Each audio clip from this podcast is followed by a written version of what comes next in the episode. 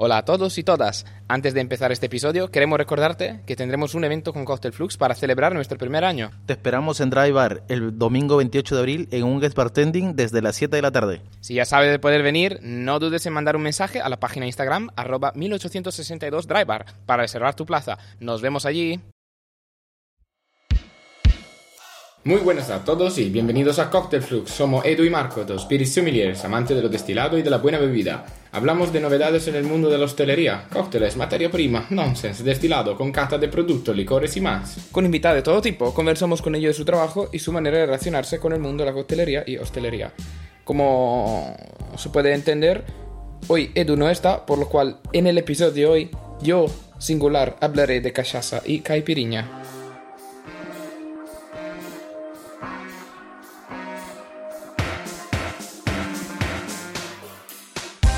Bienvenidos a todos a otro episodio de Cocktail Flux. Hoy, como he dicho, estoy solo. Edu está por sus cosas. No, no quiero decirlo a no ser que él de vuelta quiera decirlo, porque es un chico muy reservado y, mm, hay que respetar su privacidad, por supuesto. En este episodio quería comentar un poco que Madrid ha, ha, vivido la Madrid Cocktail Week esta semana. Yo he atendido un total de cero eventos. Eh, no he podido, no he podido con la vida esta semana, eh, sin duda alguna.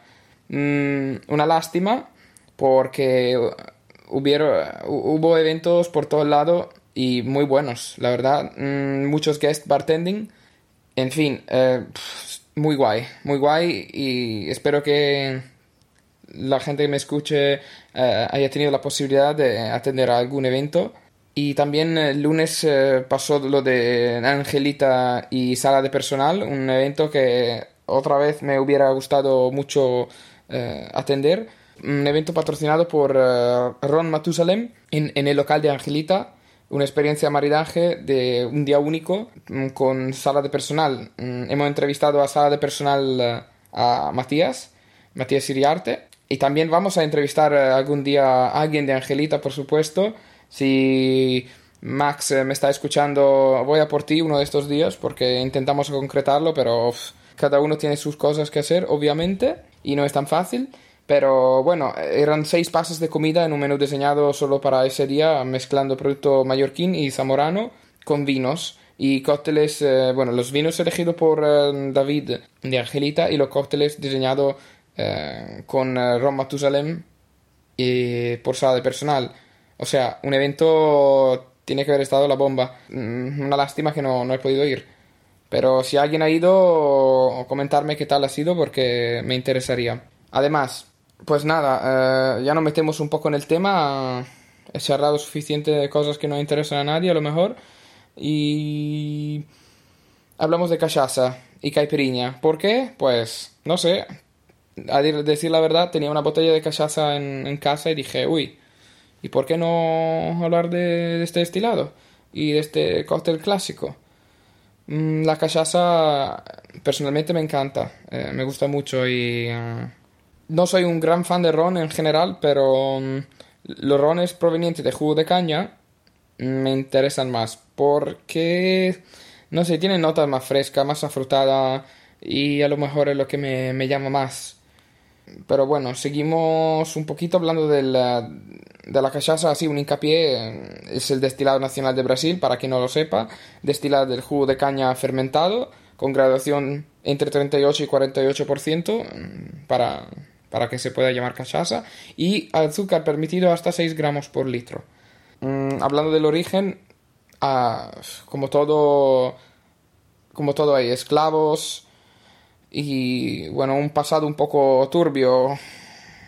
Todo el azúcar, toda la industria del azúcar y de ron al final se puede relacionar con estos temas un poco chungos. Mm, a, los, esclavos en, Brasil eh, se, le daba un líquido fermentado llamado cagaza, proveniente del raspado de las paredes de las ollas donde se hacía el azúcar. O sea, se raspaba el azúcar que se quedaba pegado a las ollas y luego se, se volvía a hidratar y se fermentaba. Eso se daba al esclavo, a todos los esclavos, como desayuno de campeones, prácticamente, para que tuviesen un día alegre en, sentido de para que currasen y para que no para que aguantasen más el, dolor y la dificultad de del trabajo eh, no derecho ningún derecho ningún convenio ni, ni nada y esto ha empezado más o menos en el 1500 o sea este procedimiento ya estaba pasando en el 1500 y no mucho tiempo después se empezó a destilar y así nació la cachaza. Con el proceso y la llegada de alambiques de cobre el producto mm, se va mejorando, la calidad obviamente desde el barro al cobre cambia considerablemente. Y, también los ricos, la gente rica, los señores de los ingenios empezaron a tomarlo. Mm, esto a los portugueses no gustó mucho porque perjudicaba el consumo de la bagaceira, por lo cual prohibieron la cachaza o intentaron limitar el consumo. Así, para hacerlo muy, muy condensado, por, hubo una revolta, Brasil salió ganador y pusieron y, al final los portugueses no pudieron hacer nada más que, que poner un, un impuesto a la comercialización. Si no puedes eh, matarlos, uh, júntate a ellos, me imagino, o cóbrale, cóbrale el, el, la comercialización, cóbrale las ventas. muy listos. La cachaza fue el símbolo de la resistencia contra la dominación portuguesa. Y esto así, por por decirlo muy rápido. Ahora hablamos de los tipos de cachaza, mm, para dar una idea, mm, industrial y artesanal. La artesanal se elabora por miles y miles de, productores, pequeños productores, como es artesanal, repartidos por todo Brasil. El proceso es más largo y es destilada en alambique de cobre, mientras la industrial es producida con un método continuo y no envejecida.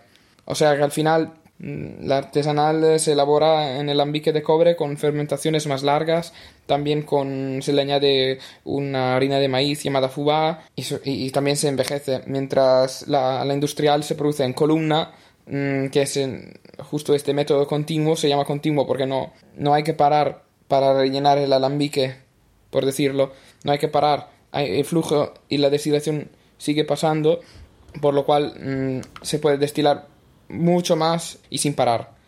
No está envejecida, claro, al final industrial es para sacar los grandes números y para que se vaya al mercado. Luego hay diferentes categorías que no voy a pasar por ello porque al final ah, me parece un poco superfluo, pero que se, se mm, distinguen por anejamiento y azúcares.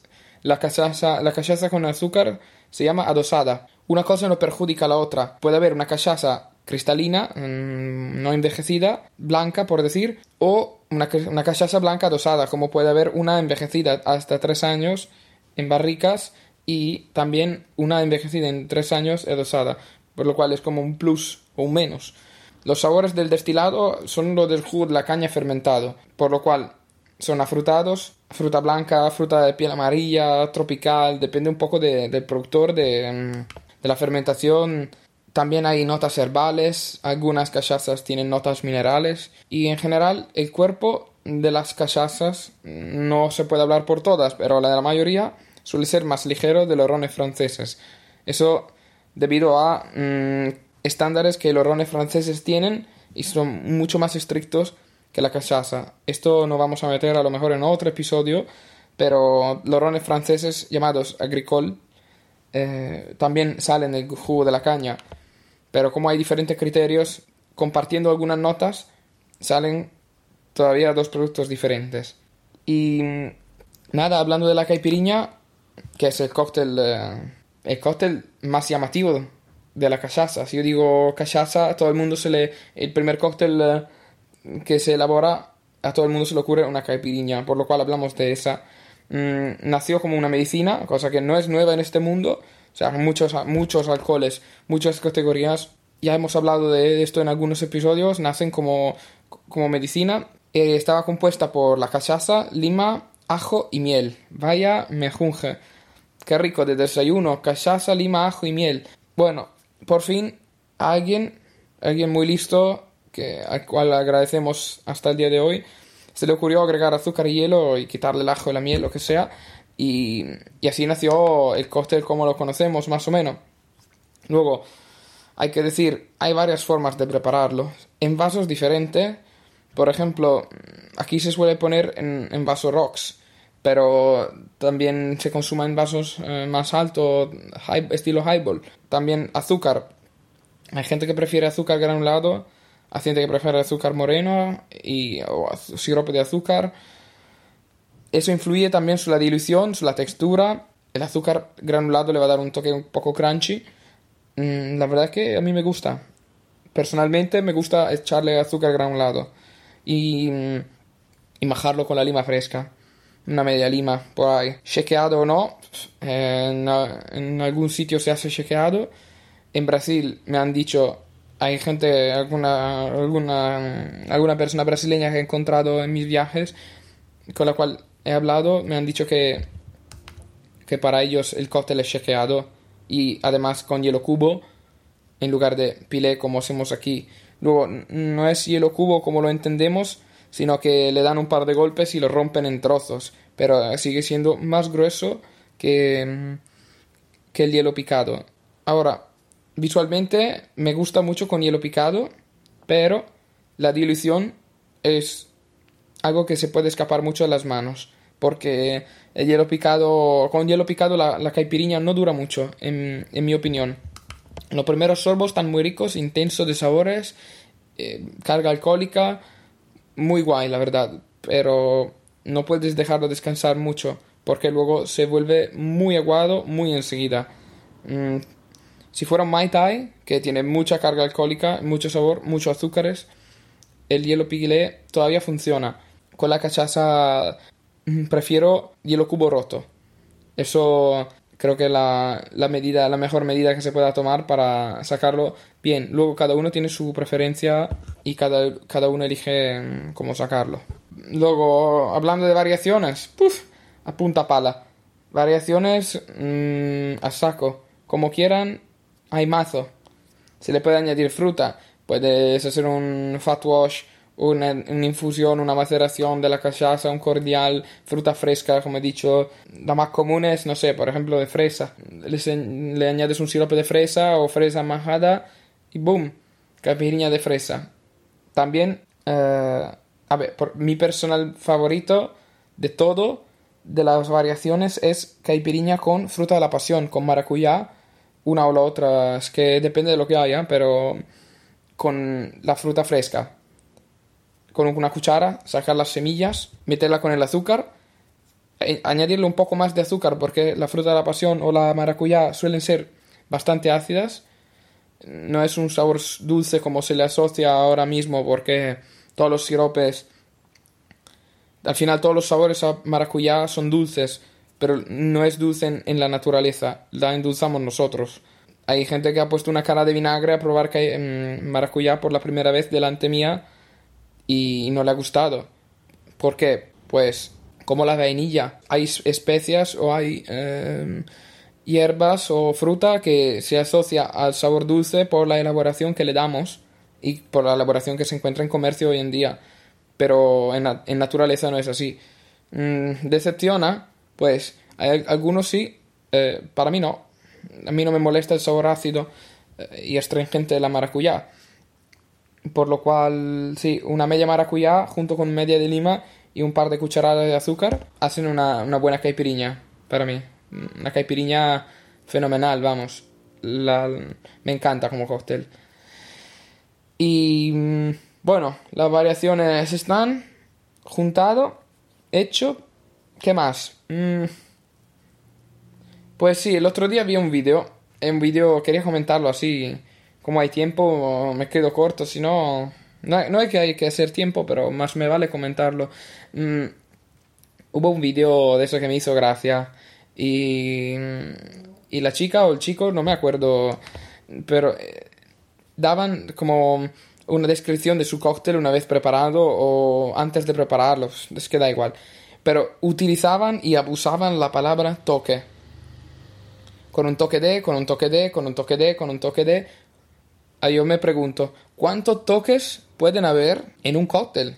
Yo digo que a lo mejor puede ser así, pero estaría bien revisar un poco el vocabulario a veces y no decir cinco veces con un toque de burbuja. Un toque de burbuja. ¿Qué es un toque de burbuja?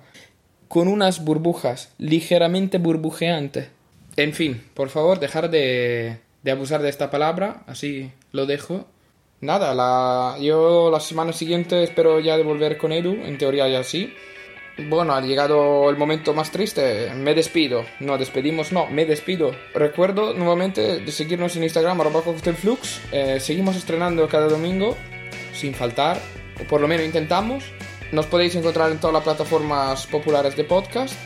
Y por favor, dejarnos una puntuación donde se pueda. Saludo, también quiero saludar a toda la gente que he encontrado en Barcelona cuando he estado un par de días, así quién sabe sabe, si me escuchan mejor, si no me escuchan pues nada, y nada, os digo, see you later.